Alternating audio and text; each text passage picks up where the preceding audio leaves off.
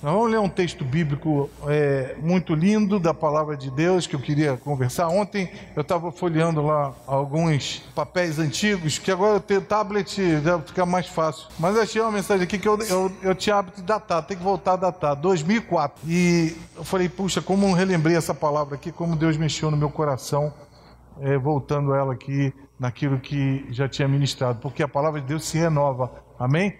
E a gente tem que estar tá lendo, lendo, lendo, lendo. Ok, Êxodo 2, então, por favor. E foi-se um varão da casa de Levi e casou com uma filha de Levi.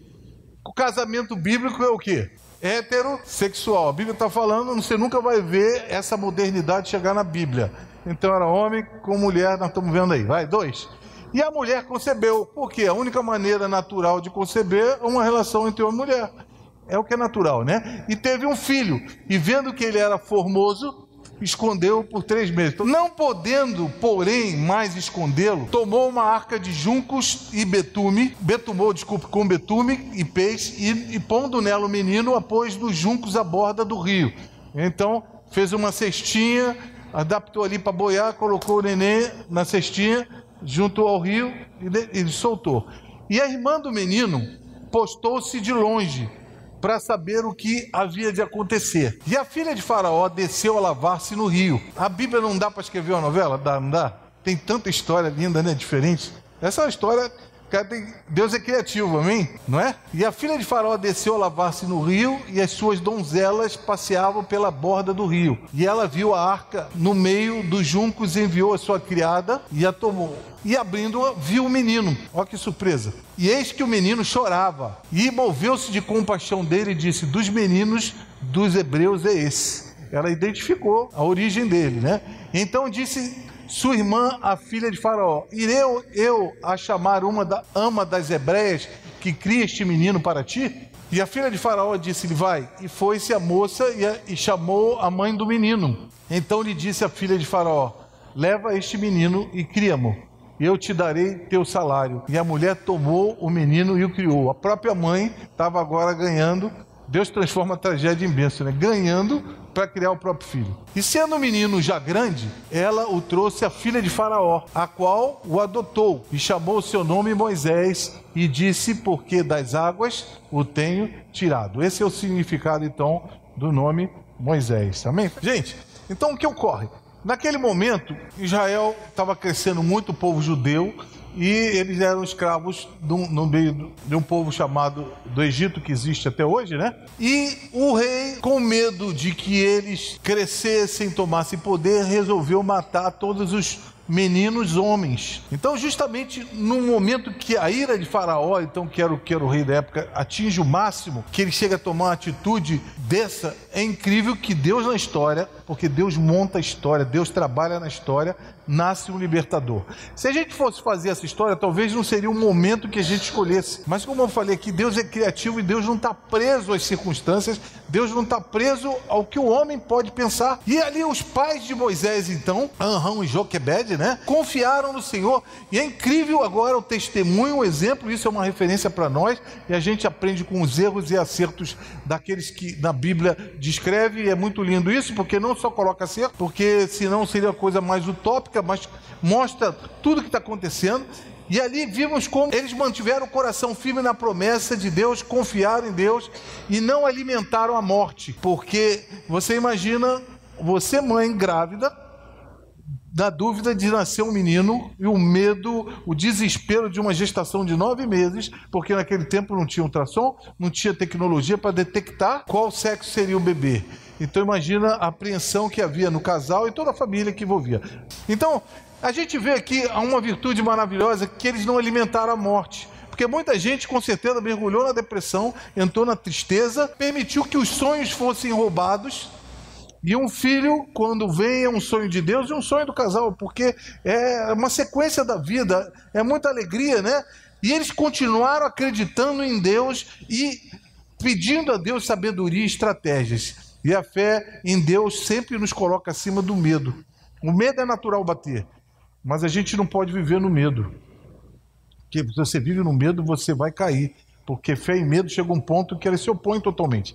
Então você é carne, você não é todo, todo espírito, eu também não sou. O medo bate, mas eu não posso me deixar é, corromper ou capturar pelo medo. Eu tenho que alimentar a fé, porque sem fé é impossível agradar. Então 2020 vem aí, você pode estar com uma perspectiva negativa de um desemprego, de alguma situação, seja lá o que for. Deus vai cuidar de tudo. Deus não te exime de problemas. Se você passar, Ele promete estar contigo, né? Então, a primeira coisa que eu observei nesse texto, que a Bíblia é linda, fala aqui exatamente: Satanás deseja se alimentar da tua esperança e fé. Satanás não se agrada que você tenha esperança. Ele não se agrada que você tenha fé. Por quê? Tudo isso vai conspirar contra um projeto maior que é dele. Então o número de israelitas crescia, Faraó temia que revoltasse e eles tomassem o poder você vê que eles tentou de tudo para acabar com esse povo, mas Deus sempre fortalece. Se você soubesse a força que você tem em Deus, talvez você chorasse um pouco menos. Se você soubesse que tem sempre livramento, se você conseguisse ver em toda a luta a solução, a gente choraria menos, né? Então, Faraó Herodes, aqui no tempo de Jesus, que também tentou matar todas as crianças, não foram? Eles foram usados para matar a semente, para matar no nascedouro, para matar a criança logo no início, para matar o sonho. O que ele temia, o que ele desejava e deseja até hoje, isso aqui numa, numa analogia, é justamente acabar com a nossa perspectiva de vida, acabar com os nossos sonhos, nossas expectativas, e a vontade é que nisso derrube você por toda a vida. Se ele conseguir, num jovem, acabar com o sonho, ele destrói uma vida inteira, concorda? Se ele conseguir destruir um casamento no início, ele acaba com tudo. Aliás, eu soube há pouco tempo um casamento de cristãos, hein, que terminou na lua de mel. Na lua de mel terminou o casamento. Tu imagina que cerimônia, todo mundo presente, casa de festa, alegria, celebração. O casal vai embora e a, quando já volta, já volta separado. Eu não sei o que, que houve, mas a gente vê. Então, assim, se ele acabar no início, ele destrói todo um futuro. Essa é a ideia dele. Mas olha só, deixa eu continuar com você. Presta bem atenção nesse texto que é lindo. Nem sempre os nossos sonhos são os sonhos de Deus. A Bíblia fala: o coração do homem pode fazer o quê? Então, Deus permite que você planeje, planeje, planejar lícito, mas não confie somente nos teus planos. Sabe por quê? Eu fico pensando, Joquebede grávida. O que, que ela devia pedir a Deus? Senhor, faz uma menina. Pela misericórdia, faz uma menina. Não é? Você vê como a gente, a nossa razão conflita com a de Deus? E a Bíblia fala que os pensamentos de Deus são mais altos do que os nossos. Então Deus pensa bem diferente. É incrível que muitas vezes você não vai entender Deus. Você, como a gente canta aqui, ninguém explica Deus, e os planos dele são mais altos, vão totalmente, às vezes, contrário ao que a razão humana poderia conceber.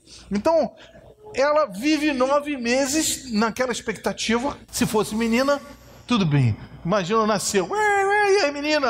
Acho que toda hebreia devia estar preocupada. O que, que é? Qual o sexo? Qual o sexo? Né? Por quê? Tudo bem, porque essa era a expectativa de toda mulher normal. Mas a Bíblia está dizendo o seguinte com isso: você tem que viver não teus sonhos, mas viver o quê? A gente canta: os sonhos de Deus são mais altos que os meus. Que mais? Que mais diz a letra? Eu não posso alcançar. Que mais? Então, gente, o que ela não tinha noção que o que ela carregava no ventre era o libertador, era alguém que Deus ia usar tremendamente. Então, assim, planeje, mas submeta teus sonhos a Deus. E se na vida é, não está literalmente acontecendo igual você planejou, igual o teu sonho, dê graças a Deus, sabe? Porque Deus está trabalhando na tua história. Amém? Deus continua sendo Deus que escreve história. Deus continua sendo todo-poderoso. Deus continua sendo o, o, aquele que tem nas suas mãos é tudo na, na humanidade. Ele pode mexer e resolver do jeito que ele faz. Então a gente não pode ser guiado nisso tudo por sentimento, mas por fé. Às vezes o sentimento ele luta contra a gente. E a Bíblia diz que o coração é mais perverso que todas as coisas quem o entenderá? Por que, que a Bíblia declara que ele é perverso? Porque muitas vezes nosso sentimento nos derruba. Esse princípio, então, é um princípio que a Bíblia nos exorta a aplicar fé em tudo. Que É como aquele texto que diz: lança semente sobre as águas. Você tem que semear a fé e deixar a coisa acontecer. No tempo certo, ela vai aguardar e vai acontecer a colheita. Então, ali a mãe do bebê acomoda o seu filho e ela tem uma atitude que ninguém imaginaria, que foi uma estratégia divina. Concorda comigo? Ela arruma um cestinho. Agora você imagina o drama da família participando: o pai, a mãe, os irmãos também presentes Senhor, tua misericórdia, Senhor. Arrumando, chorando, preparando o cestinho, joga lá, boia um pouquinho, bota um peso para ver se vai suportar, para não afundar, porque se também largasse o bebê de qualquer maneira no rio, ele, ele morreria, não é? Então a gente vê essa mãe exatamente desse jeito, e ele só tinha três meses. Gente, uma criança de três meses, pequenininha, talvez seja isso aqui, não é? Então a Bíblia conta dramas, a Bíblia conta situações assim que são severas. Eu sei que isso era um desafio enorme, não era um pequeno desafio, concorda comigo? Não era um pequeno desafio. Imagina aquela criança formosa, chorando, e como ele crescia, então, três meses ela não podia mais esconder, porque à medida que a criança cresce, ganha garganta, e daqui a pouco vão ouvir ele chorar, a criança chora, está com fome, chora, não gostou de alguma coisa, chora, né? Ela ficou trancada dentro de casa, três meses tentando segurar aquilo tudo, mas era preciso ela abrir mão do que mais amava, para que os planos de Deus viessem a se concretizar. Deus não pede pouco, pede. A gente tem que dar o melhor para Ele. Aquele que não renuncia tudo quanto tem, diz a palavra que não pode ser meu discípulo. Deus não pede pouco. Aquele que não largar pai, mãe, filho, filha, não é duro isso, mas está na palavra de Deus, não é? E a gente, a gente tem que largar o que a gente ama. Na verdade, a gente está oferecendo isso a Deus. É como quase que o sacrifício de Abraão com Isaac, né? Ele vai lá, oferece o teu filho, vírgula, que tu amas. Parece que Deus foi sádico, parece que Deus tocou na ferida. Porque não só manda oferecer o filho, mas fala assim: aquele que você ama, você oferece. E Abraão foi fiel. E você sabe que teve um resultado. A hora que ele foi imolar o filho, ele ouviu-se uma voz: Abraão, não faças tal coisa, porque agora eu sei que você me teme. E Deus faz uma promessa grandiosa para ele, não foi? Porque ele entregou aquilo que era melhor. Mas quando você entrega, sempre Deus tem uma provisão. E ele viu um cordeiro preso lá no arbusto falou ali no monte do Senhor se proverá. Então a gente vê aqui que agora ela não poderia segurar mais o bebê. Muitas vezes a gente quer segurar o sonho, a gente quer cuidar, a gente acha que a responsabilidade só é nossa. De fato, uma parte é nossa, mas a gente tem que entregar a Deus, porque quem faz acontecer as coisas, quem tem na sua mão a história, como eu disse, é Deus. E se você não entrega, você não vai concretizar aquilo que Deus tem. A mesma coisa aconteceu com Ana, se lembra? Nasceu, ela não tinha capacidade de engravidar chorou, orou e ela prometeu entregar a Deus o primogênito. E Deus deu mais, Deus deu mais cinco filhos para elas. Então, gente, você não pode ter dentro de você nada do que você não possa entregar a Deus. Você não pode guardar para você alguma coisa que você não possa dar a Deus. E aquela mãe, então, na hora, estava a dizer: Senhor, agora termina as minhas ações. Ou seja, o que eu pude fazer, eu fiz. Durante três meses eu resisti. Durante três meses eu segurei a boca desse bebê. Durante três meses eu fiz o que eu podia. Só que agora eu não tenho mais como fazer. Então eu preciso de uma estratégia. E eu preciso de ter fé para entregar e ter essa atitude. E ela arma esse cestinho e coloca no cesto. Então você imagina, na beira do rio, ela colocando, e falou: Senhor, agora eu entrego esse cesto cumpra-se o teu propósito, o teu plano. Não é algo tremendo? Eu não sei o que, que você tem no teu cestinho ainda, o que, que você não compartilhou com Deus. Eu não sei o que você ainda não lançou. Mas a Bíblia está nos exortando a experimentar agora, a largar os nossos sonhos, os nossos projetos no futuro diante de Deus. E muitas vezes gente está tão agarrado a esses sonhos, muitas vezes gente está tão agarrado aos projetos, que Deus não pode continuar a obra nas na nossas vidas. Sabe por quê? A gente quer fazer do nosso jeito e não exatamente do jeito dele.